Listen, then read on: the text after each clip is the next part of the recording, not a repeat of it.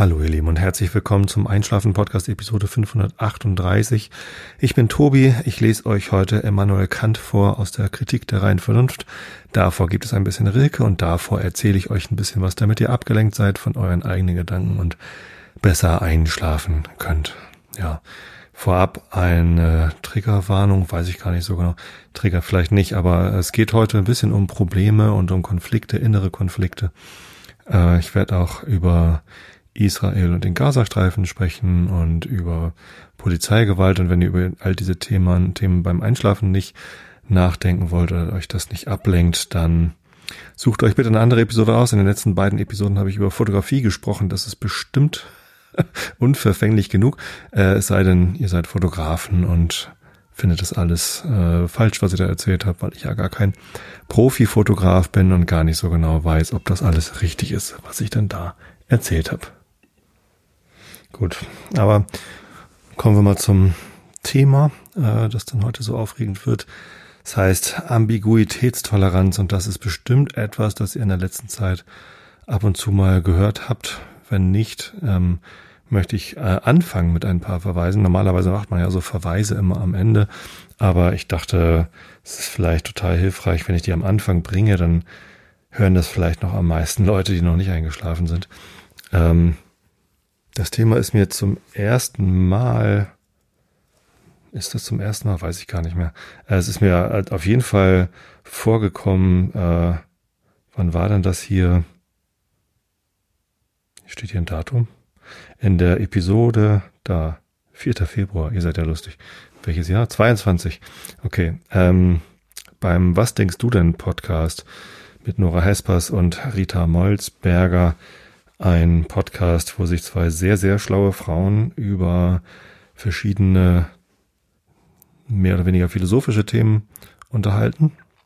Und ähm, ich höre den beiden total gerne zu. Das ist echt ein, jedes Mal ein Fest für mich, wenn da eine Episode erscheint. Ich höre sie nicht immer unbedingt sofort und ich kann auch nicht immer unbedingt sofort was damit anfangen. Ähm, aber äh, diese Episode eindeutig mehrdeutig, die habe ich jetzt nochmal gehört, weil das Thema halt gerade wieder so präsent geworden ist. Ähm, und in der Episode eindeutig, mehrdeutig geht es den beiden um das Thema Ambiguitätstoleranz. Das kann ich euch nur wärmstens ans Herz legen. So, dann gab es letztens eine Episode ähm, bei Detektor FM gibt es einen Podcast. Das ist ja dieses wunderbare äh, Internetradio, Podcastradio. Ähm, was wichtig wird, heißt die Sendereihe. Und da gab es eine Episode mit Florian Schröder, das ist ja eigentlich so ein Kabarettist. Und der hat ein Buch geschrieben zum Thema Was ist das Böse? Ähm, und genau, äh, das, das ist sicherlich ein ganz interessantes Buch. Ich habe es noch nicht gelesen, ich fand die Episode aber auch ganz interessant. Ähm, zumindest geht der Herr Schröder da auch auf dieses Thema Ambivalenz und Ambiguitätstoleranz ein. Also auch da reinhören. Ähm, dann gibt's die Wochendämmerung, der Nachrichtenpodcast oder der ja, ist, oh, ist ein nach, wöchentlicher Nachrichtenpodcast mit ähm, Katrin Rönecke und Holger Klein. Disclaimer mit den beiden bin ich äh, persönlich befreundet, aber mit dem Holger mache ich ja auch eine Sendung. Egal, äh, in der Wochendämmerung vom 27. Oktober 2023 kam das Thema, meine ich, auf. Ähm, zumindest haben wir in der Vrind Realitätsabgleich Episode Holger Klein und ich Nummer 1583 äh, vom 31. Oktober, also nur kurz danach, ähm, haben Holger und ich das Thema auch aufgebracht, also habe ich das Thema aufgebracht. Und da könnt ihr auch nochmal reinhören, was wir dazu so gesagt haben. Das sind jetzt mal so die ersten vier Verweise, die mir dazu eingefallen sind, aber ich kann da hier nochmal in die Wikipedia schauen. Ähm, ich finde den Begriff Ambiguitätstoleranz ehrlich gesagt gar nicht so gut. Also bei Wikipedia steht, ähm, muss ich jetzt das Datum sagen von dem Artikel, ne? Ähm, in der Version vom 16. Juni 2023, 14.22 Uhr, äh, zitiere ich hier die Wikipedia. Ambiguitätstoleranz vom lateinischen ambiguitas, Mehrdeutigkeit, Doppelsinn und tolerare, erdulden oder ertragen, teilweise auch als Unsicherheits- oder Ungewissheitstoleranz bezeichnet, ist die Fähigkeit, mehrdeutige Situationen und widersprüchliche Handlungsweisen zu ertragen. Ambiguitätstolerante Personen sind in der Lage, Ambiguitäten, also Widersprüchlichkeiten, kulturell bedingte Unterschiede oder mehrdeutige Informationen, die schwer verständlich oder sogar inakzeptabel erscheinen, wahrzunehmen, ohne darauf aggressiv zu reagieren oder diese einseitig negativ oder häufig bei kulturell bedingten Unterschieden vorbehaltlos positiv zu bewerten. Genau. So, ähm, und Ambiguität steht hier schon, kommt von Ambiguitas, Mehrdeutigkeit. Ich finde Ambivalenz eigentlich besser. Ähm, Ambivalenz lese ich auch mal aus der Wikipedia vor, in der Version vom 2. September 2023, 16.49 Uhr. Ambivalenz, lateinisch ambo, beide und valere gelten, bezeichnet ein Erleben, das wesentlich geprägt ist von einem inneren Konflikt. Dabei bestehen in einer Person sich widersprechende Wünsche, Gefühle und Gedanken gleichzeitig nebeneinander und führen zu inneren Spannungen. In der Allgemeinsprache gebräuchlicher ist das Adjektiv ambivalent, zwiespältig, doppelwertig, mehrdeutig, vielfältig, zweideutig. Eugen Bleuler verwendet den Begriff erstmals 1910 das ist sehr gut. Da wurde ja auch FC St. Pauli gegründet. Während eines Vortrags. Für ihn war Ambivalenz ein Hauptmerkmal der Schizophrenie. Das ist doch toll, dass das Wort ambivalent äh, genauso alt ist wieder wie mein Lieblingsfußballverein. Im heutigen Sprachgebrauch, auch im klinischen Bereich, versteht man unter Ambivalenz aber kein Symptom eine Erkrankung, sondern das Erleben einer konflikthaften, von gegensätzlichen Aspekten geprägten Bewertung der Situation oder eines Objekts. Dieses Erleben basiert auf der erworbenen Fähigkeit auf Abwehr durch Spaltung, Verzichten und gegensätzliche Erlebniszustände ertragen zu können. Die Fähigkeit, Ambivalenz aushalten zu können, spricht für eine gesteigerte emotionale Reife.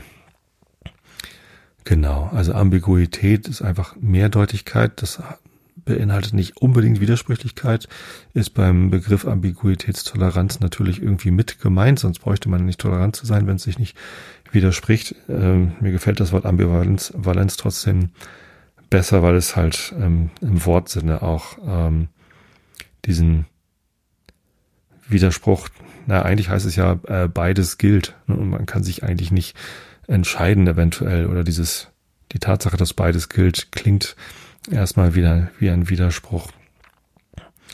Ja, und jetzt geht es um Ambiguitätstoleranz. Das heißt, man soll diese Widersprüche aushalten. Und ich finde das natürlich auch gut, wenn man sich durch Ambivalenzen oder Ambiguitäten, ich glaube, ich verwende die Begriffe einfach synonym und ihr lasst euch dadurch bitte nicht irritieren, dass ich entweder mal Ambivalenz oder Ambiguität sage. Ähm, Gemeint ist das Gleiche. Ja, ähm, das soll man also aushalten und wenn man das aushält, ist es gut. Finde ich auch, natürlich, klar. Also wenn man sich durch Ambivalenzen verrückt machen lässt und ähm, sich ähm, ja dann ganz schlecht fühlt, sich schlechterdings auch noch, das spreche ich schon wie Kant, im schlechtesten Fall auch noch äh, für eine Seite entscheidet, obwohl man sich ja dessen bewusst ist, dass beides irgendwie richtig ist oder dass dieser, dieser Widerspruch äh, jetzt gerade erstmal nicht aufgelöst werden kann, dann ist das äh, was Schlechteres. Und das ist aber etwas, was im Moment sehr stark passiert. Die Welt ist stark polarisiert. In Deutschland vielleicht noch etwas weniger als in den USA. In den USA ist die Welt ja sehr stark polarisiert zwischen Rot und Blau, wobei Rot die Republikaner sind, Trump-Anhänger und Blau die Demokraten, äh, die halt genau äh, dagegen sind, was die äh, Republikaner alles wollen oder was Trump eigentlich alles will. Und da ist es mittlerweile, mittlerweile ja so weit, dass man, wenn man über Politik spricht, das ist ein Republikaner und ein Demokrat anwesend, dass die sich einfach auf gar nichts einigen können, sondern dass die sich überall unterscheiden müssen und dass diese Ambivalenz, dass obwohl es ein Republikaner gesagt hat, man selber aber Demokrat ist, dass es dann trotzdem ja richtig sein kann.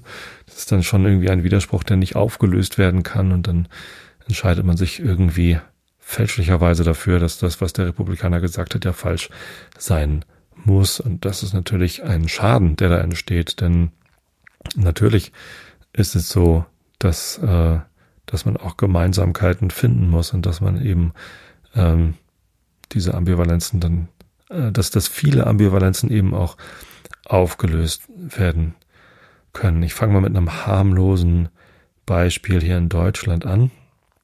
Ähm, man könnte ja zum Beispiel sagen, dass es eine Ambivalenz ist, dass der Staat in Sozialsysteme investieren soll, zum Beispiel in Kindergärten oder in Krankenhäuser. Ähm, und auf der anderen Seite, dass der Staat ähm, in die Wirtschaft investieren soll. Also im Wesentlichen das Wirtschaften erleichtern soll, entweder direkt mit ähm, Subventionen, dass die entsprechenden Wirtschaftszweige Geld bekommen, die da unterstützt werden sollen, oder indirekt durch Steuersenkungen, damit es den Betrieben halt leichter fällt, dann Gewinne zu erwirtschaften. Das ist äh, augenscheinlich eine Ambivalenz. Also das ist ähm, natürlich findet niemand eins von beiden blöd. Also natürlich kann man Wirtschaft blöd finden, aber dass, dass es Betrieben erstmal gut geht und dass die äh, gut florieren können und dann irgendwie Mitarbeiter einstellen können und die auch gut bezahlen können, da sollte erstmal keiner was dagegen haben. Ähm, jetzt mal ausgeklammert die Tatsache, dass es dass viele Firmen florieren und ihre Mitarbeiter nicht gut bezahlen.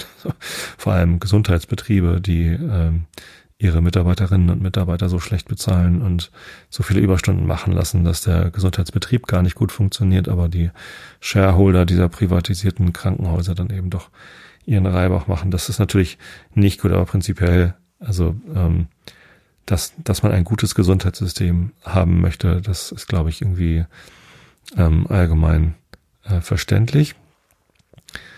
So, und ähm, jetzt scheint es so, als müsste man sich entscheiden, ob man denn äh, das Geld, das man hat, in Gesundheitssystem oder in sein Sozialsystem oder eben auf der anderen Seite in die Wirtschaft, also meinetwegen die energieintensiven Wirtschaften wie Aluminiumproduktion oder Stahlproduktion oder sowas, ne, dass man das da reinsteckt.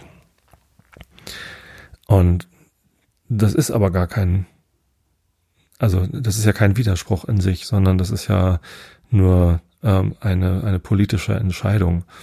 Und in diesem Beispiel fällt es relativ leicht zu sagen, na gut, wenn wir beides wollen, dann können wir vielleicht auch beides ähm, und müssen vielleicht schauen, dass wir mehr Geld haben, äh, dass wir dann eben verteilen können, sodass überall genug ist und dass überall sinnvoll ähm, unterstützt werden kann.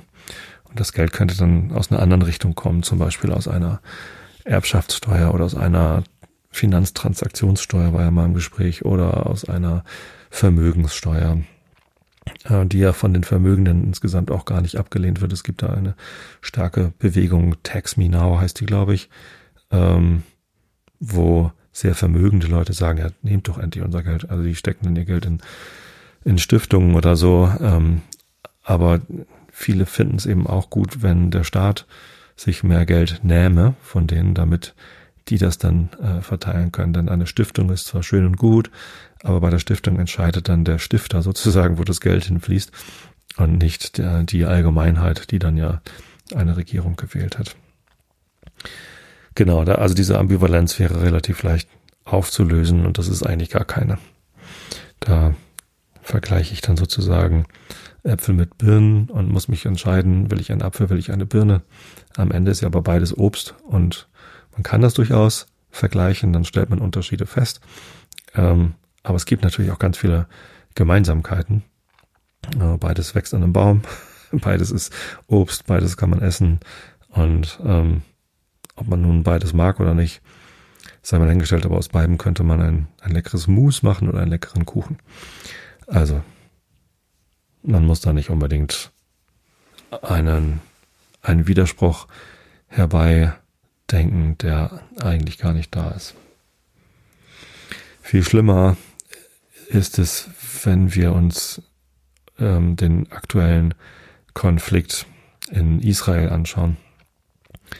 Israel ist ein Staat, der erst 1948, glaube ich, gegründet worden ist. Äh, damals hat die Weltgemeinschaft erkannt, endlich, dass äh, die Juden eine Volksgruppe sind, eine Glaubensgemeinschaft sind, die eigentlich schon sehr, sehr lange, gar nicht erst seit dem Dritten Reich, sondern schon viel länger davor äh, immer wieder und auch überall benachteiligt worden ist, zum Sündenbock gemacht worden ist, unterdrückt worden ist. Äh, es wird den Juden immer wieder sehr viel Schuld zugeschoben, auch Schuld, die bei den Juden gar nicht liegen kann, aber das ist dann halt immer ähm, sehr einfach gewesen und ja, es ist halt eine sehr ähm, furchtbare Geschichte, die die Juden äh, durchgemacht haben, die natürlich in der Shoah einen, einen schrecklichen Höhepunkt gefunden hat. Ähm, sechs Millionen Juden sind getötet worden im Zweiten Weltkrieg, im Dritten Reich.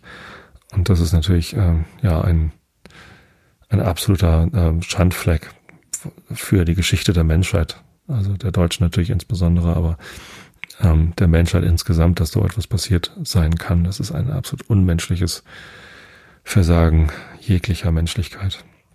So, ähm, also wurde der israelische Staat gegründet ähm, und äh, seitdem gibt es natürlich Konflikte in der Region, wo äh, der Staat gegründet worden ist. Und äh, diese Konflikte haben am 7. Oktober 2023 einen neuen Höhepunkt gefunden, wo die Gewalt seitens der Hamas gegenüber Israel eskaliert ist. Es sind äh, weit über 1000 Menschen ermordet worden auf ziemlich bestialische Art und Weise. Ähm, Männer, Frauen, Jugendliche, Kinder, Alte und ähm, ich will da gar nicht ins Detail gehen. Ich habe zum Glück die Videos dazu gar nicht gesehen. Also manchmal passiert einem sowas ja, dass man so etwas zugespielt bekommt. Dann sieht man ein Video, wo schreckliche Gräueltaten passieren. Ähm, ich brauche mir das nicht anzugucken, um, um schockiert zu sein, äh, was da passiert ist. Und naja, daraufhin ist natürlich ähm, Israel in, eine, äh, in einen Verteidigungskrieg gezogen sozusagen ähm, und greift jetzt die Hamas an. Und die Hamas sitzt da im Gazastreifen. Und natürlich sind dann auch da ähm, Zivilisten und Unbeteiligte mit reingezogen worden in diesen Strudel. So, und jetzt erleben wir alle, wie äh, auf den Straßen Deutschlands und überall auf der Welt die Leute Positionen beziehen. Und es wirkt so, als müsste man eine Seite wählen. Ist man jetzt auf der Seite der Israelis, die ein Selbstverteidigungsrecht haben? Äh, oder ist man auf der Seite der Palästinenser, die sich ja auch angeblich nur verteidigen wollen gegen die Besatzung der Israelis? So, und jetzt habt ihr es schon gehört, ich habe da schon eine Stellung bezogen, indem ich auf der einen Seite keine äh, Bedingungen eingebracht habe, auf der anderen Seite angeblich gesagt habe, das passiert und ähm, das ist ähm, schlimm, denn natürlich ist das Leiden auf, auf allen Seiten schlimm. Wenn Unbeteiligte in einen Krieg mit reingezogen werden, ist das immer schlimm und eigentlich muss man da gar keine äh, Seite beziehen. In diesem Konflikt, der jetzt, jetzt gerade aber eskaliert, finde ich es relativ einfach, eine Haltung äh, zu beziehen, denn äh, man muss ja nur mal etwas äh, weiter weggehen und jetzt nicht die einzelnen Taten betrachten. Wenn man mal bei der Hamas in die Organisation reinschaut, das ist eine Organisation, die hat sich gegründet in den 50ern oder 60ern und von an, Anfang an gesagt, deren Ziel ist es als Organisation, äh, den israelischen Staat und alle Juden auszulöschen. Also ganz, ganz stark antisemitisch und nicht wegen irgendwelcher Siedlungspolitik Israels oder wegen irgendwelcher Unterdrückung von Palästinensern im Gazastreifen, sondern von Anfang an war das Ziel, Israel und alle Juden auszulöschen. Und ähm, das haben die auch gemeinsam mit der Hisbollah mit dem Iran und also mit der aktuellen iranischen Regierung. Ähm, und übrigens auch mit der Fatah, ich, ich habe das noch im Kopf, früher war immer Fatah oder, oder Hamas, als Yasser Arafat von der Fatah noch irgendwie alles Palästinenserführer war. Äh, welche, welche sind die schlimmeren oder mit wem kann man überhaupt verhandeln? Und Yasser Arafat hat dann mit Yitzhak Rabin ähm, den Osloer Vertrag ausgehandelt, äh, Richtung Zwei-Staaten-Lösung und einen Friedensnobelpreis dafür bekommen. Und irgendwie dachte man, ja, die Fatah sind dann wohl die, die besseren. Auch die Fatah hat äh, in ihrer Gründungsakte drinstehen, dass sie Israel auslöschen wollen. Es ist, äh, finde ich, äh, unfassbar, dass die israelische Regierung damals überhaupt trotzdem mit solchen Menschen versucht hat zu verhandeln und, ähm, und auch einen Verhandlungserfolg äh, erreicht hat. Aber naja, wenn man sich da die Geschichte weiter anschaut, äh, wie es damit weitergegangen ist, dann sieht man auch, das hat zu nicht besonders viel, viel Gutem geführt. Und jetzt ist halt auch ähm, die Eskalation so schrecklich, dass man irgendwie sich fragt, wie soll da überhaupt jemals wieder Frieden entstehen? Also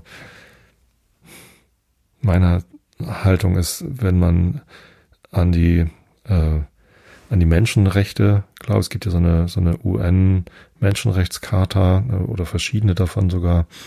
Ähm, da, da gehört mit dazu, ich glaube im ich habe es irgendwo offen, im internationalen Pakt über bürgerliche und politische Rechte, ICCPR, äh, der UN-Zivilpakt, da steht eben auch drin, dass äh, es eine Religionsfreiheit gibt, also dass Menschen durchaus das Recht haben sollten, ihre Religion auszuüben. Und wenn man einfach sagt, du bist Jude, deswegen sollst du sterben, das ist einfach ist gegen jede äh, Menschenrechte, gegen jede Menschenwürde, ähm, die es nur gibt. So. Und ähm, genauso wie wenn man sagt, du bist Moslem und du darfst, äh, du sollst nicht leben. Das ist, das ist furchtbar. Sowas darf man nicht denken, sowas darf man nicht schreiben. Und wenn man sich dann als Organisation zusammenschließt, äh, um alle Mitglieder einer bestimmten Religionsgemeinschaft auszulöschen, dann ist das kein, eine gute Grundlage für irgendwelche äh, Verhandlungen und äh, das, das kann einfach nicht gehen. Das darf einfach nicht, nicht sein. Und ähm, dass sich Israel dagegen verteidigt, ähm, das ist einfach nur selbstverständlich. Auf welche Art und Weise und wie, ja, natürlich ist es schrecklich, wenn äh, palästinensische Zivilisten, die äh, vielleicht nicht zur Hamas gehören und äh, vielleicht nicht äh, Raketen auf Israel schießen. Also das muss man auch nochmal berücksichtigen. Der 7. Oktober war äh, ganz schrecklich und der, der größte Massenmord an Juden seit der Shoah. Ähm, ich merke gerade, ich rede mich hier so ein bisschen in Rage. Ist das, ist das, das ist nichts zum Einschlafen. Ich muss das abbrechen, glaube ich. Nee, eigentlich nicht. eigentlich ist das noch nicht Rage hier. Ähm, aber natürlich emotional. So, und falls ihr bis hierhin gehört habt und noch nicht abgedreht habt, dann, ähm, dann müsst ihr da jetzt durch. Also, es ist ähm, nicht, nicht einfach da äh, eine, eine, eine Seite zu beziehen, aber man muss es eigentlich auch nicht. Man kann einfach sagen, ähm, der Aggressor in diesem Fall ist ganz klar die Hamas. Und ähm, die schießen jeden Tag Raketen. Also selbst, selbst nach dem 7. Oktober fliegen ja jeden Tag weiter Raketen Richtung Israel. Und zwar nicht nur von Hamas, sondern auch von der Hezbollah. Zum Glück noch nicht so schlimm. Aber ähm, jede Rakete ist doch schlimm. Was soll denn das? Also das, dieses Ziel, Israel auszulöschen, da, davon müssen die abrücken. Das muss weg.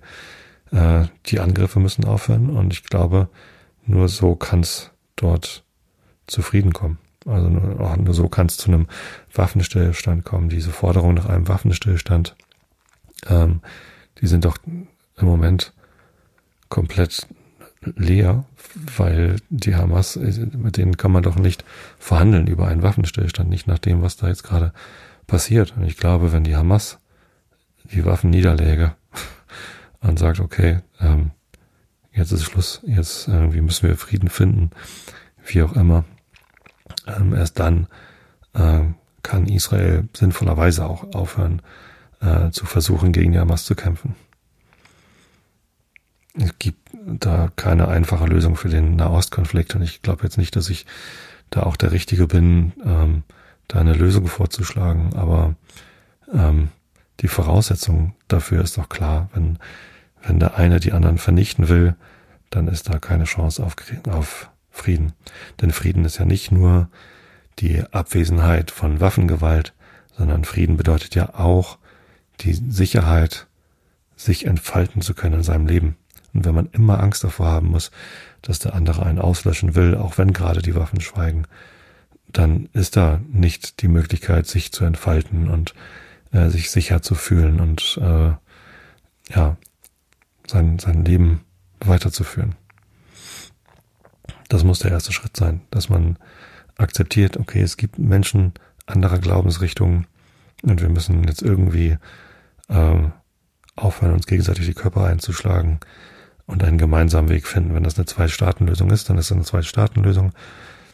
Ich fände auch eine, also so eine föderale Lösung, wie wir sie hier in, in Deutschland haben. Das ist natürlich eine ganz andere, ganz andere äh, Voraussetzung gewesen damals, als der Föderalismus äh, begonnen hat und quasi aufgedrängt worden ist. Ähm, aber Teile der ähm, Selbstorganisation der einzelnen äh, Länder, Bundesländer in unserem Fall, wie auch immer das dann dort heißt, und dann eine übergeordnete Organisation, die ähm, dann aber trotzdem einen gemeinsamen Wertekonsens haben, eine gemeinsame äh, Verfassung, nach der dann ähm, gehandelt wird. Aber die Bundesländer haben ja auch nochmal Verfassungen, äh, nach denen dann intern gehandelt wird. Trotzdem sind wir uns alle einig, dass die, dass das deutsche Grundgesetz als Verfassung unseres Staates gilt. Und ähm, das ist, glaube ich, ähm, ganz wichtig, dass die, also selbst wenn eine Staaten, Zwei-Staaten-Lösung die Lösung ist, dann müssen wir trotzdem eine gemeinsame, ein gemeinsames Verständnis davon haben, dass es irgendwie Menschenrechte gibt, dass es eine Menschenwürde gibt, dass ähm, verschiedene Religionen zu verfolgen irgendwie, also einer Religion folgen, nicht eine Religion verfolgen, ähm, dass das in, Ordnung ist und respektiert werden muss und toleriert werden muss. Und das ist dann, glaube ich, die, die Voraussetzung. Und ich glaube, erst wenn man sich auf mit, bei so einer Ambivalenz, also Ambivalenz in diesem Fall ist, äh, natürlich dürfen Palästinenser keine Israelis töten und natürlich dürfen Israelis keine Palästinenser töten. Ähm, die Realität ist ja aber, dass beides passiert und wenn man sich auf diese Ebene darüber hebt, das ist in diesem Fall die, das sind in diesem Fall die Menschenrechte und das ist in diesem Fall die Betrachtung der, der Gründungsakten der verschiedenen Organisationen, denn das erklärte Ziel Israels ist es nicht, alle Palästinenser auszulöschen. Das steht einfach nirgendwo und das ist auch nicht, nicht der Fall. Also selbst wenn die aktuelle Regierung in Israel sicherlich fragwürdig ist, das finden die Israelis ja auch. Es gibt da große Demonstrationen äh, von Israelis gegen die aktuelle Regierung. Ähm, keine Ahnung, wie das da mit den Wahlen funktioniert, warum da immer wieder der Benjamin Netanyahu gewählt wird, obwohl sie den eigentlich gar nicht mehr haben wollen. Ähm, das ist ja bei anderen Ländern auch so, dass dort Leute an die Macht kommen, wo eine ganz, ganz breite Bevölkerungsgruppe ähm, sehr, sehr dagegen ist, dass der gewählt wird. Ja. Ganz schwieriges Thema. Ich habe hier ähm, eine, eine Kapitelmarke gesetzt. Hätte ich natürlich vorher sagen müssen, dass ihr es überspringen könnt. Aber nochmal der Hinweis, wenn ihr das auf Spotify hört oder einem anderen Podcatcher, wo es keine, ähm, keine Kapitelmarkenunterstützung gibt, dann könnt ihr nichts überspringen. Dann müsst ihr halt die entsprechenden Zeitmarken suchen und vorspulen zurückspulen. Aber wenn ihr einen richtigen Podcatcher benutzt, wie AntennaPod auf Android oder Castro auf iOS, dann könnt ihr Kapitelmarken anspringen. Vielleicht kann das Spotify sogar mittlerweile, ich weiß es gar nicht so genau. Na egal. Ja, was gibt's noch so für Ambivalenzen im Moment? Oh, ich habe noch mal was aus der näheren Nähe. Äh, geht auch wieder um Gewalt, könnt ihr auch wieder überspringen. Das Kapitel, wenn ihr einfach zu Kant vorspringen wollt, geht's jetzt nochmal um Fußball, beziehungsweise eigentlich nicht um Fußball, sondern um Gewalt im Rahmen von Fußball. Am Freitag war das Gastspiel von Hannover 96 beim FC St. Pauli. Ich war nicht im Stadion, weil wir gerade hier eine kleine Krankheitssituation zu Hause haben und ich, mir ging es zwar gut genug, aber ich hatte nicht das Gefühl, also nee, eigentlich ging es mir nicht gut genug. Ich hatte an dem Tag auch Kopfschmerzen und mir ging es ziemlich dreckig.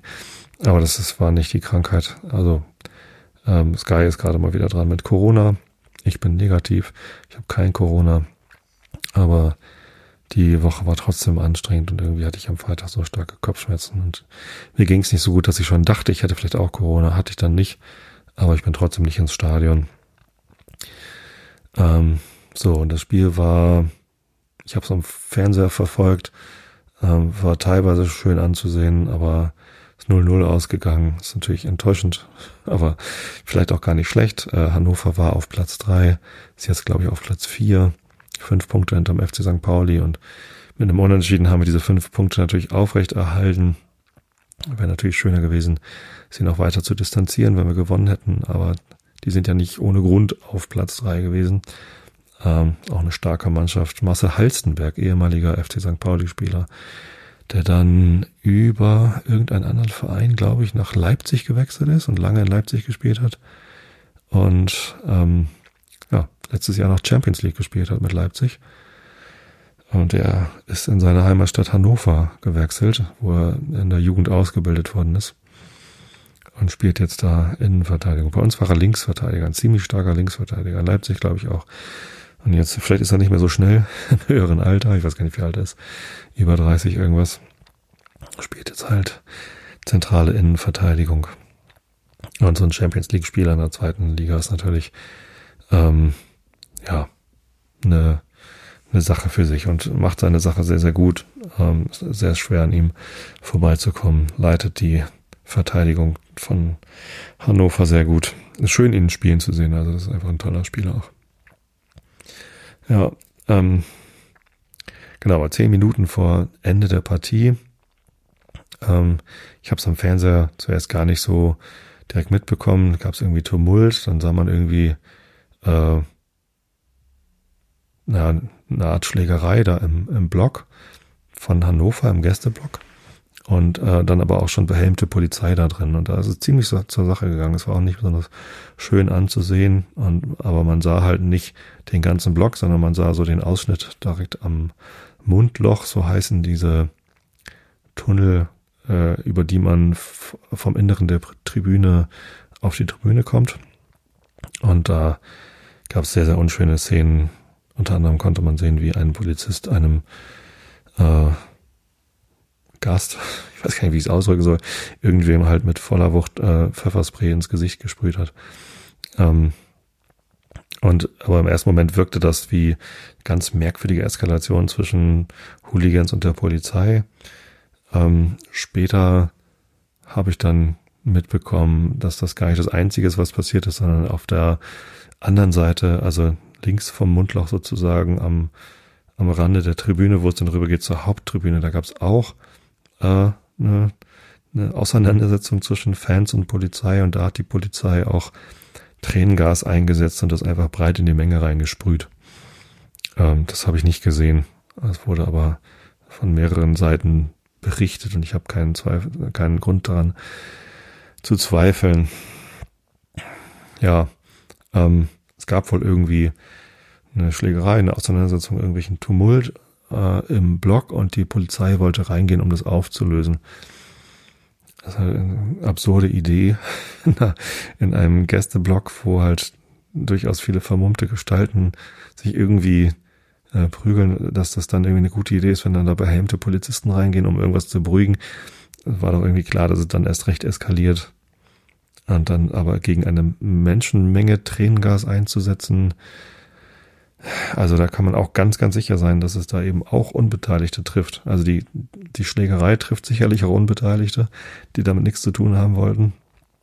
Ja, wenn der Polizeieinsatz dann aber auch nochmal dazu führt, dass, ähm, dass da Unbeteiligte mit reingerissen werden, weil das ist, also ich weiß nicht, wer schon mal in so einem Gästeblock war. Ich war schon ab und zu auswärts mit dem FC St. Pauli und das ist dann doch meistens eher eng und wuselig.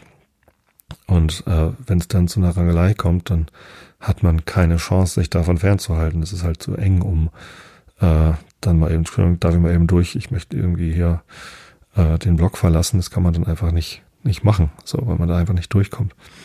Und ähm, da dann einfach in die Menge mit Tränengas zu arbeiten, äh, das ist keine, weiß ich nicht, keine Sache gewesen, äh, die, die irgendwas deeskalieren hätte können. So, und das ist wieder so eine Situation, wo man irgendwie denken könnte, jetzt muss man hier eine, eine Seite beziehen. Natürlich sind Randalierer im Stadion scheiße. Und da waren auch nicht nur Hannover-Fans, sondern da waren eben auch HSV-Fans dabei, Hannover und äh, Hamburger SV, die heißen ja auch beide HSV, Hamburger SV und Hannover heißt auch Hannoverscher Sportverein von 1896 oder so. Also der wird so mal Hannover 96 abgekürzt und nicht HSV, aber prinzipiell könnte man das auch so abkürzen. Die haben eine Fanfreundschaft, das ist ein Dreieck, äh, HSV, Hannover 96 und Bielefeld, glaube ich, die irgendwie sich gut verstehen. Und ähm, deswegen war es auch gar nicht überraschend, dass da jetzt im Hannover Fanblog auch HSV-Fans mit drin sind, aber dass die dann auch an dieser Rangelei damit involviert sind. Ähm, das lässt schon mal vermuten, dass die eigentlich nur da waren, um irgendwie Streit zu suchen. Und äh, das ist natürlich scheiße. Das finde ich bescheuert, wenn man zum Fußball geht, nicht um Fußball zu gucken und seine Mannschaft zu supporten, sondern in der Annahme oder sogar Hoffnung, dass es dort äh, zu einer Eskalation kommt. Das ist irgendwie, das hat wirklich nichts mit, mit Sport oder Fans zu tun, sondern es ist einfach nur verachtenswert und, äh, und schädlich. Und genauso kann man natürlich sagen, wie sich die Polizei verhalten hat, ist auch äh, schädlich, denn also eine Deeskalation mit behelmten Typen, die dann irgendwie so einen Block versuchen zu stürmen, wo sie natürlich nicht reinkommen, Schlagstöcke einsetzen, Tränengas einsetzen, äh, das ist eine Art von Polizeigewalt, die also kann, kann dort nicht angemessen gewesen sein. Das ist, äh, geht einfach nicht. Und jetzt ist man natürlich irgendwie versucht, eine Seite beziehen zu wollen, zumindest auf der Seite der Polizei. Ja, ja, wenn da irgendwie schlimme Randaliere sind, dann muss man da auch eingreifen. Oder ist man auf der Seite der Fans? Nein, also diese Polizeigewalt ist irgendwie auf gar keinen Fall angemessen. Ähm, ich glaube, dass das eine Ambivalenz ist, die ähm, die einem auch nicht weiterhilft. Also man muss hier erstens keine Seite beziehen, sondern man kann beide Seiten scheiße finden. Ähm, und auch hier kann man wieder probieren, äh, eine Ebene höher zu schauen. Also ich will jetzt nie, keinem Polizisten irgendwas unterstellen, aber so wie die da reingegangen sind, sah das nicht großartig anders aus als die randalierenden Fans. Ich hatte so den Eindruck, beide sind nur deshalb dort gewesen, weil sie, äh, weil sie dort Randale wollten. Es gibt natürlich ganz, ganz viele Polizeibeamte, die ganz vernünftig sind und Konflikte lieber lösen wollen, als herbeizuführen. Das ist vollkommen richtig. Ich möchte hier keinen Generalverdacht der Polizei irgendwie äh, aufstellen, genauso wenig wie ich einen Generalverdacht aller Fußballfans korrekt finde. Ähm, aber diese Situation, die sich da bei uns im Stadion im Gästeblock ereignet hat, die sah ganz stark danach aus, wie ähm, da haben sich welche gefunden, die sich auch gesucht haben. Und dann ist es tatsächlich leider so, dass da Unbeteiligte in Mitleidenschaft gezogen werden. Sowohl Hannover-Fans, die dort einfach nur ein Auswärtsspiel gucken wollten. Das bietet sich ja auch an. Ähm, ich habe, wie gesagt, ich bin auch schon mal auswärts mitgefahren. Ich habe sicherlich keinen Streit oder Prügelei gesucht. Ich war sogar einmal mit äh, Sky zusammen bei einem Auswärtsspiel. Und ähm, da will ich natürlich nicht in der Prügelei. Also insgesamt will ich nicht in Prügeleien, aber mit Kindern schon mal gar nicht. Ähm, und genauso sind natürlich dann viele Hannoveraner, die gesehen haben, oh, Auswärtsspiel in Hamburg beim FC St. Pauli. Das ist doch sehr attraktiv. Da will ich dann mal hin. Ähm, da waren garantiert ganz viele dabei, die eben nicht ähm, eine Prügelei gesucht haben, sondern die einfach nur das Fußballspiel sehen wollten. Der Winterdom ist eröffnet worden an dem Tag. Vielleicht wollten hinterher einen Dombummel machen. Also ähm, ich gehe ganz fest davon aus, dass ein Großteil der Hannoveraner Fans äh, diese Eskalation eben nicht gesucht hat, sondern davon in Mitleidenschaft gezogen worden sind. Es sind bestimmt sehr viele verletzt worden, äh, wenn nicht nur durch den Tränengaseinsatz, sondern auch noch durch die Schlägerei oder die Schlagstöcke. Ähm, genauso sind auch wieder Ordner verletzt worden. Ähm, Ordner sind keine keine Polizisten, sondern das sind halt Leute, die, die helfen, dass der Ablauf im Stadion reibungslos abgeht. Äh, die sind auch keine ausgebildeten Kampfsportler, also größtenteils nicht. Nicht die, die ich kenne, die bei mir immer stehen, sondern die stehen da und machen ihren Job und wenn die dann auf einmal auf die Nase bekommen, das ist, äh, dafür sind die nicht da. Das ist, ähm, das ist absolut unangemessen und scheiße. So. Heimfans sind auch betroffen gewesen. Also es sind ganz viele Gegenstände, Plastikstangen von den Fahnen und so weiter, Bierbecher auf die Haupttribüne geflogen. vermutlich auch auf die, auf den Heimbereich der Nord. Ich weiß das gar nicht so genau, aber ähm, das ist halt ziemlich eskaliert und äh, in alle Richtungen geflogen. Also da gibt's Verletzte sicherlich auch unter den Polizisten, unter den Unbeteiligten. Und ja, wenn da irgendwelche Hooligans was auf die Nase bekommen haben, ja, damit habe ich zwar nicht das größte Problem, aber ich habe ein Problem damit, dass das dort im Stadion passiert. Also weil eben Unbeteiligte dann äh, mit dabei sind. Ich hatte mal gehört oder gelernt, dass Hooligans, äh, die, die eigentliche Hooligan-Szene kommt ja aus England, glaube ich, die haben sich dann nach dem Spiel immer zur dritten Halbzeit irgendwo auf dem Acker getroffen. Und wenn sich dann irgendwelche Idioten gezielt auf dem Acker treffen oder außerhalb des Stadions, wo halt keine Unbeteiligten sind, sondern nur die und die sich da dann irgendwie raufen und hauen, sei es drum. Also ich finde es zwar blöd, weil da landet dann die Hälfte hinter im Krankenhaus und dann belegen die da Betten, die auch anders gebraucht werden könnten. Aber theoretisch habe ich damit noch das geringste Problem. Aber es äh, hat einfach nichts im Stadion zu suchen. Da, wo Unbeteiligte gar nicht die Chance haben, da rauszukommen. Ja. Und genauso kann man natürlich auch überlegen, wie hat sich denn da eigentlich die, die Polizei verhalten? Und Menschen, die Streit suchen, Menschen, die sich gerne hauen wollen, die sollen doch bitte dahin gehen, wo auch nur andere Leute sind, die sich auch hauen wollen und nicht in ein Fußballstadion. Klingt nach einer Ambivalenz, ähm, ist aber, glaube ich, keine. Und das sind diese Ambivalenzen, die einen irgendwie dazu verleiten, zu denken, man müsse irgendwie eine Seite beziehen oder eine Stellung beziehen oder irgendwie auf der Seite der einen oder der anderen sein. Und das ist aber gar nicht notwendigerweise so. Also man kann Gewalt in sich verachten und ähm, dann versuchen, ein, eine Haltung zu finden, äh, die, die dann nicht eine, eine Seite ist, sondern die dann quasi eine übergeordnete Position bezieht. Das geht sicherlich nicht bei allen Ambivalenzen und soll auch kein Allgemeinrezept sein, aber ich finde es wichtig, dass man Ambivalenzen eben nicht nur aushält. Ambigu Ambiguitätstoleranz ist sicherlich ein, ein wichtiger erster Schritt, damit man sich davon nicht verrückt machen lässt, aber dass man dann eben trotzdem darüber hinausgeht und eine Haltung sucht und dann eben auch bezieht. Ja. Schwieriges Thema, ähm, sehr philosophisch, aber es passt ja auch dazu, dass ich gleich Kant vorlese. Aber bevor ich euch Kant vorlese, kommt jetzt der Rilke der Woche. Ähm, wir sind in der Gesamtausgabe sämtliche Gedichte in einem Band, vollständige Ausgabe bei Position 1861 im Requiem für eine Freundin. 27 Prozent.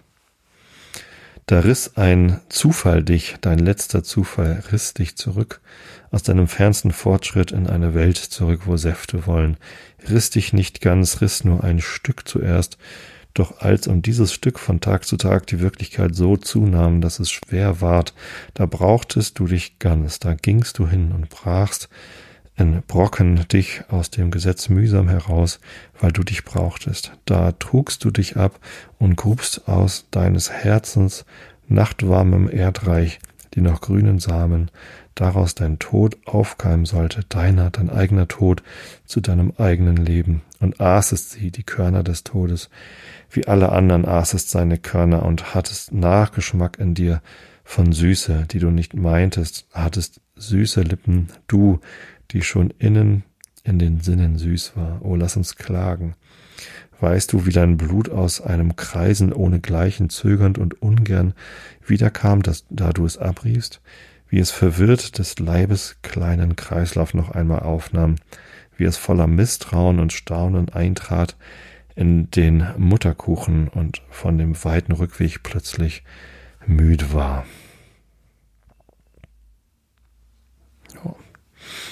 Notiz dran schreiben, damit ich weiß, wo ich war. 538. Und zugeklappt. Nächstes Buch genommen. Ist ja auch so eine Ambivalenz hier, den, den Kant noch weiter vorzulesen, obwohl wir doch heute so viel darüber wissen, wie Herr Kant zum Rassismus beigetragen hat. Wir sind in dem Buch Kritik der reinen Vernunft von Immanuel Kant im zweiten Band auf Seite B 798 in der transzendentalen Methodenlehre Disziplin in Ansehung der Hypothesen des ersten Hauptstücks, dritter Abschnitt. Ich frage mich, wann kommt eigentlich das zweite Hauptstück? wir sind irgendwie kurz vor Ende. 600, äh, wir sind auf Seite B 798. Das geht bis Seite. Wo ist es denn zu Ende? Viertes Hauptstück kommt hier am Ende. Oh, jetzt habe ich geluschert. Am Ende sind wir beim vierten Hauptstück. Also irgendwie kommen noch ein paar Hauptstücke. Äh, B884. Also sind nur noch, es sind keine 100 Seiten mehr. Also, des ersten Hauptstücks, dritter Abschnitt, die Disziplin der reinen Vernunft in Ansehung der Hypothesen. Augen zu und zugehört. Weil wir denn durch Kritik unserer Vernunft endlich so viel wissen, dass wir in ihrem reinen und spekulativen Gebrauche in der Tat gar nichts wissen können, sollte sie nicht ein desto weiteres Feld zu Hypothesen eröffnen, da es wenigstens vergönnet ist, zu dichten und zu meinen, wenngleich nicht zu behaupten. Wo nicht etwa Einbildungskraft schwärmen, sondern unter der strengen Aufsicht der Vernunft dichten soll, so muss immer vorher etwas völlig gewiss und nicht erdichtet oder bloße Meinung sein, und das ist die Möglichkeit des Gegenstandes selbst, als denn ist es wohl erlaubt, wegen der Wirklichkeit desselben zur Meinung seine Zuflucht zu nehmen, die aber, um nicht grundlos zu sein, mit dem, was wirklich gegeben und folglich gewiss ist, als Erklärungsgrund in Vernunft Verknüpfung gebracht werden muss und als denn Hypothese heißt. Da wir uns nun von der Möglichkeit der dynamischen Verknüpfung a priori nicht den mindesten Begriff machen können und die Kategorie des reinen Verstandes nicht dazu dient, dergleichen zu erdenken, sondern nur, wo sie in der Erfahrung angetroffen wird, zu verstehen, so können wir nicht einen einzigen Gegenstand nach einer neuen und empirisch nicht anzugebenden Beschaffenheit diesen Kategorien gemäß ursprünglich aussinnen und sie einer erlaubten Hypothese zum Grunde legen. Denn diese hieße, dieses hieße, der vernunftleere Hirngespinste statt der Begriffe von Sachen unterzulegen.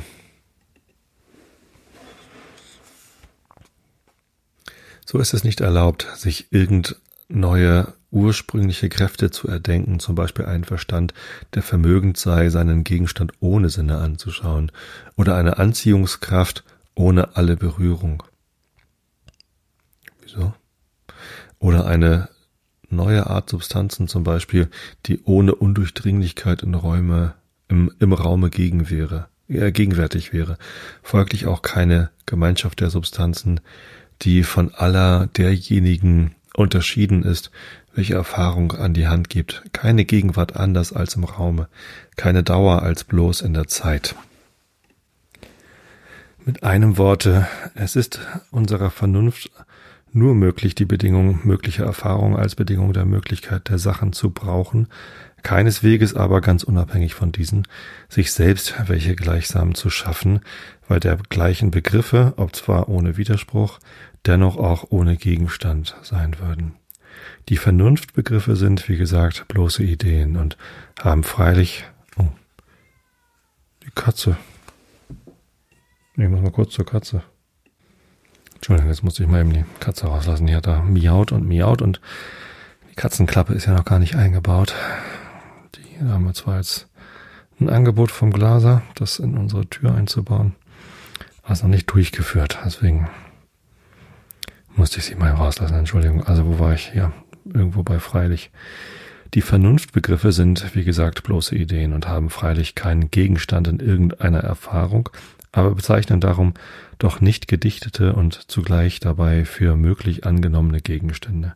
Sie sind bloß problematisch gedacht, um in Beziehung auf sie als heuristische Fiktionen regulative Prinzipien des systematischen Verstandesgebrauchs im Felde der Erfahrung zu gründen. Geht man davon ab, so sind es bloße Gedankendinge, deren Möglichkeit nicht erweislich ist und die daher auch nicht der Erklärung wirklicher Erscheinungen durch eine Hypothese zum Grunde gelegt werden können.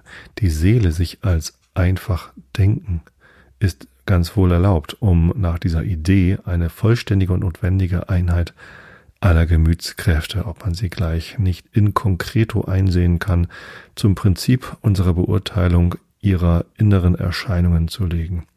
Aber die Seele als einfache Substanz anzunehmen, ein transzendenter Begriff, wäre ein Satz, der nicht allein unerweislich, wie es mehrere physische Hypothesen sind, sondern auch ganz willkürlich und blindlings gewagt sein würde, weil das Einfache in ganz und gar keiner Erfahrung vorkommen kann und wenn man unter Substanz hier das beharrliche Objekt der sinnlichen Anschauung versteht, die Möglichkeit einer einfachen Erscheinung gar nicht einzusehen ist. Bloß intelligible Wesen oder bloß intelligible Eigenschaften der Dinge der Sinnenwelt lassen sich mit keiner gegründeten Befugnis der Vernunft als Meinung annehmen, ob zwar, weil man von ihrer Möglichkeit oder Unmöglichkeit keine Begriffe hat, auch durch keine vermeinte bessere Einsicht dogmatisch ableugnen. Gut, schweres Thema heute. Ich bin auch ganz schön müde, sich solche Gedanken zu machen. Ist echt anstrengend und dann alleine ohne Dialogpartner darüber zu philosophieren ist nicht ganz einfach. Ähm, was ist mir noch wichtig zu sagen? Antisemitismus, egal welcher Form, ist scheiße. Ähm, und ähm, augenscheinlich muss Antisemitismus weiterhin bekämpft werden. Ja. Das ist darüber kann man nicht verhandeln. In der Politik kann man viele Dinge verhandeln. Also zum Beispiel, wie viel Geld fließt in die Sozialsysteme. Das ist eine Verhandlung und am Ende schließt man einen Kompromiss. Aber beim Thema Antisemitismus oder Rassismus oder sowas, da gibt's halt einfach keine Kompromissmöglichkeit. Also man kann nicht sagen, ja gut, so und so viel Antisemitismus ist okay oder so, das, äh, wenn man dafür irgendwas anderes bekommt. Also irgendwelche Kompromisse zu schließen, ist da einfach nicht drin. Deswegen ist es auch keine Politik. Und deswegen, also wenn, wenn, es, wenn es Politik wäre, dann gäbe es Kompromisse. Ähm, und da, wo man kompromisslos ist, da ist, das ist halt einfach keine Politik, sondern das ist Haltung. Und da geht es um Menschenrechte und die sind unverhandelbar. Meiner Meinung nach. Ich wünsche euch allen eine gute Zeit in den zwei Wochen bis zur nächsten Episode. Äh, die nächste Episode erscheint dann ja schon in der Vorweihnachtszeit. Ich glaube, da war der erste äh, Advent sogar schon durch. Und ja, ich wünsche euch irgendwie einen guten Start in diese ähm, dunkle Jahreszeit. Ähm, passt auf euch auf und lasst euch nicht von Ambivalenzen auf Seiten reißen, auf denen ihr gar nicht sein wollt. Ich habe euch alle lieb. Bis zum nächsten Mal. Gute Nacht.